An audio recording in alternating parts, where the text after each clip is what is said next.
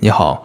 接下来我将为你诵读《东方柔性正骨传真》第十二章：脊柱重建，明末互移。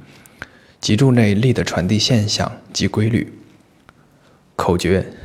脊柱首尾传应力，明末相守不离。脊柱内力的传递现象及规律。东方柔性正骨疗法用照始静默。传路留声和去路长明三个词语，对人体脊柱外伤势及其后遗效应进行了描述与总结。这三个词语形象地描绘出人体脊柱等骨结构在过去的时间里受到外力作用时曾经发生的情形，以及所留下的因暴力作用而造成的软硬结构位置与形态变化的遗迹。一。照始静默，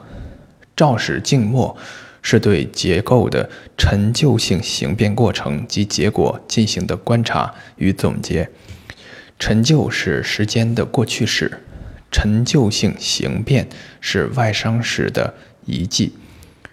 外伤性损伤发生时，由于强大的外力作用，导致受撞击的部位的刚性结构变形，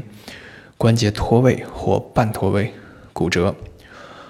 暴力继续沿着力作用方向上的骨链向远处传导。若干年后，当时受暴力作用后变形的骨结构仍旧静静地保持着其变形的形态，而成为遗迹。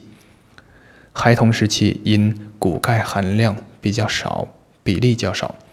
骨结构尚未发育成熟，跌倒时某些受力部位容易发生轻支骨折或。关节脱位而出现局部外形变化，如尾底部。照始静默在临床实践中的运用是将前述过程进行反推，也就是说，如果我们通过触诊或影像检查发现患者尾底部形态或位置状态有着明显异常，且不是近期损伤所致。便可以初步怀疑该部位曾经在过去某个时间可能有过外力撞击的病史，而且当时外力作用的过程和结果不仅仅只是表现在局部，在受力方向上通常会存在力传递过程的蛛丝马迹。二，传路留声，当外力作用于人体，且作用力沿着骨链传递时。其力所经过的地方，通常会留下力作用后的痕迹，而传路留声。我们知道，脊椎受力后，若沿脊柱长轴方向移动，将直接导致椎间隙减小、椎间压力增大、椎间盘应力增大。若脊髓受力后偏离脊柱长轴方向，则会出现椎体横向移位或旋转，使椎间盘出现。剪切力或扭转应力，椎间韧带张力增加。异常应力若长期存在，则该受力结构便可能逐渐发生代偿性形变或异常蜕变。骨结构如此，椎间纤维软骨、椎间纤维软骨盘如此，软组织也是如此。长期存在的异常应力导致椎间盘脱水、硬化。变薄，纤维环破裂，随后突出，椎间盘严重蜕变，将加剧脊柱系统内外结构的退行性进程。常规下的医疗救治，除非发生骨折或脱位，通常情况下并不会专门针对力作用下骨移位病情的检查与治疗手段，所以这些受力后留下的痕迹，从此便长期留存在那里，无声地诉说着曾经。受异常力作用的经历。三，去路长明。去路长明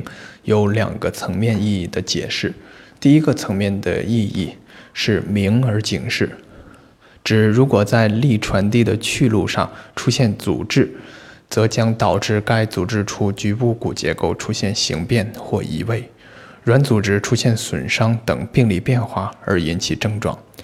持续发生的不适症状，如疼痛等，即是一种警示表现，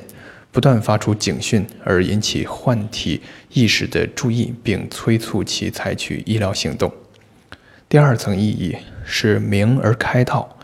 指在力传递的出路上，即去路通道上，必须保持通畅。如此，力在传递过程中才不会出现预知不行的状况。长鸣，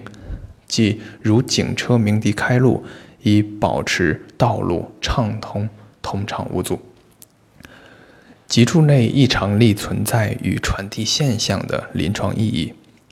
对脊柱内异常力存在与传递现象及规律的了解，使我们在脊柱疾病病因认识的突破、寻因施治与标本兼得，以及治疗的整体性等方面，均有着显著进步。对脊柱内异常力存在与传递现象及规律的了解，使我们对脊柱损伤与蜕变病因病机的认识走向深层。这个过程可以有效地提示我们，除了关注局部椎体损伤与蜕变的表象外，还应该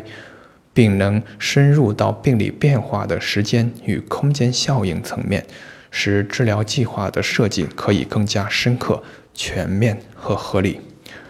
对疾病起始病因和病因链状况了解越深入，我们就越能减少因病因分析不足而出现的漏诊、误诊，使我们可以尽可能的向着病因链源头方向靠拢。对疾病病因病机的深入了解和把握，让我们可以针对病因的各个环节进行既有针对性又具整体性的治疗方案设计与实施。这个过程不仅会让治疗对象和过程丰富起来，更能使疗效的可控制性、疗效的及时显效性与长期稳定性，以及对愈后的可把握性大大增强。